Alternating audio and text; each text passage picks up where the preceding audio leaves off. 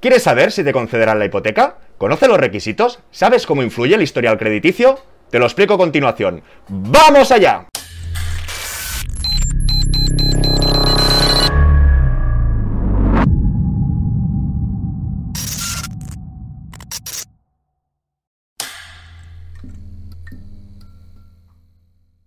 Hola a todos y a todas, bienvenidos al Banquero del Pueblo. Hoy me he inspirado en un comentario de Adrenalin. Preguntaba si los bancos ponen trabas o problemas según el oficio o el empleo que tengamos.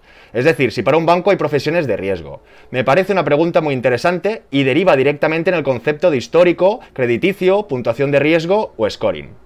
Realmente no hay profesiones de riesgo. Lo que necesitamos es un contrato laboral indefinido o funcionario interino. Sin este tipo de contrato sí que seremos clientes de riesgo para el banco. Es decir, un trader que no tiene contrato laboral sería un trabajo de riesgo. Alguien que trabaje en negro. O alguien que tenga un contrato de temporada o de obras y servicios. ¿Por qué? Porque no tenemos un contrato en el cual indique que tenemos un trabajo de larga duración. Por eso seremos clientes de riesgo. Ahora bien, ¿qué es el historial crediticio? Vamos a hablar en el caso de España, que creo que es fácil y sencillo de entender. De entrada tenemos que diferenciar entre dos tipos de historiales, el público o el privado.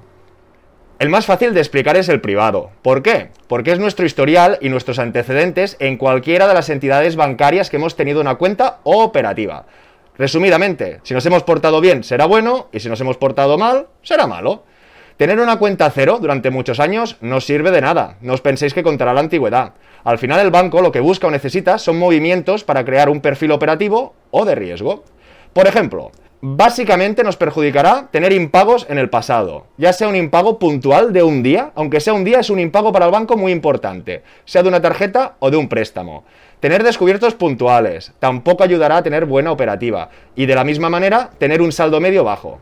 ¿Cómo mejorarlo? Básicamente contratando productos de ahorro, que el banco vea que tenemos la capacidad suficiente de ahorrar y teniendo saldos medios elevados. Tener una tarjeta de crédito sin usarla tampoco nos va a servir de mucho. ¿De acuerdo? Aquí tendríamos lo que sería el historial privado, que es el resumen de nuestra operativa en el banco en el cual trabajemos. Por lo tanto, ya podemos ver que si vamos a un nuevo banco, no tendrá nada de nuestra anterior operativa y lo único que contará serán nuestros ingresos actuales y si tenemos deudas que aquí ya intervendría el historial público. Y antes de empezar a hablar del historial público, tenemos que entender el concepto o qué es la CIRBE. A continuación podemos ver la página del Banco de España, donde nos sale la definición de CIRBE.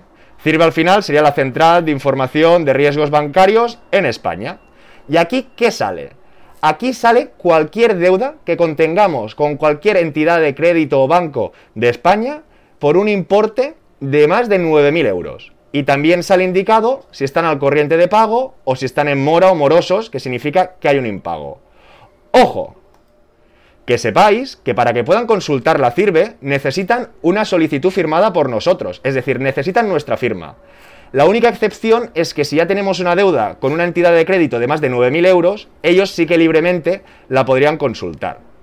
También hagamos una puntualización. Normalmente la información que sale en CIRBE tiene una demora o un delay de 30 a 45 días. Ya dedicaremos un vídeo a ello. La CIRBE sería la madre y sus hijos serían básicamente en España tres empresas que registran a los morosos, como vamos a ver a continuación.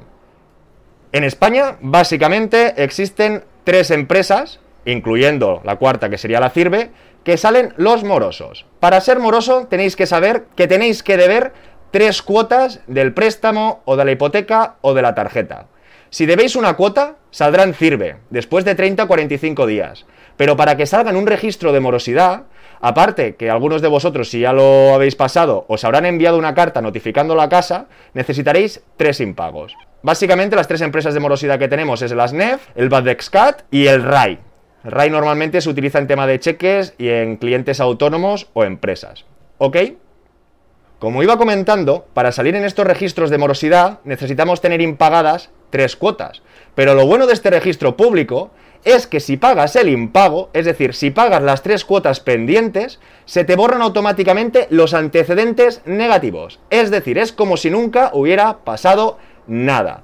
Y ojo, ojito, que hay mucha gente que no lo sabe. Es decir, si tú tenías una deuda con Cofidis de 3.000 euros y ya la pagaste, si tú cuando vas al banco sales a deuda, Si tú ya la has pagado, enviando justificante de pago o tanto Cofidis o como a te quitarán ese antecedente negativo. Es decir, aquí la única excusa para ser negativos delante de un banco es haberte portado mal con el banco que trabajabas habitualmente.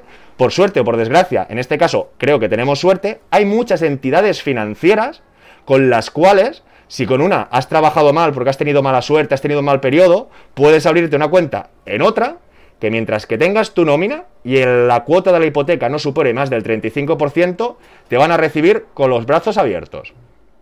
Hemos dedicado varios vídeos a la compra de pisos y también hemos comentado cómo hacerlo sin entrada. Os lo dejo por aquí. Podréis ver también dentro del canal que hay una lista con diferentes vídeos que os pueden ayudar, sobre todo alguna sesión en vivo. Os lo muestro a continuación. Dentro del canal veréis una lista que se llama hipotecas, compra de piso, financiación, alquiler. Y aparte de comentar alguna noticia, hay algún capítulo, como sería este, hipoteca, 100% de financiación para la compra de vivienda, o también podríamos ver alguna sesión en vivo, que empezaba desde el principio, y pongo los Excel a vuestra disposición para que podáis jugar, ¿puedo pedir una hipoteca? ¿De qué importe? ¿Cuánto puedo pagar? Pues si entráis en, dentro de estos vídeos, veréis que hay unos Excels que podéis acceder gratuitamente, todo para vosotros, y podéis jugar con ellos para saber dónde estáis. Cualquier duda personal, me escribís un correo y lo pondremos de ejemplo la próxima sesión en vivo, o si es muy muy interesante, incluso haremos un vídeo para ello. Y no dudéis en escribirme. Creo que actualmente es bastante fácil tener un historial crediticio correcto. Sencillamente tienes que estar al día de tus deudas. Ya hemos visto que para que salgas en un registro de morosidad son tres meses y que si has pagado esa deuda ya te borran. Y mientras que no hayas tenido ese antecedente negativo con tu actual entidad bancaria, siempre puedes abrir una cuenta en otra. Ojo, que no cojamos una subfilial que sí que tendrán la información. Pero de verdad que es muy fácil que si tenemos una nómina con contrato indefinido y que la cuota de la hipoteca no supere el 35% de estos ingresos, que podamos conseguir la casa, el piso o la vivienda que nosotros deseemos. Espero que os haya gustado la sesión de hoy, espero todos vuestros comentarios y preguntas y nos vemos con más y mejor. ¡Hasta luego!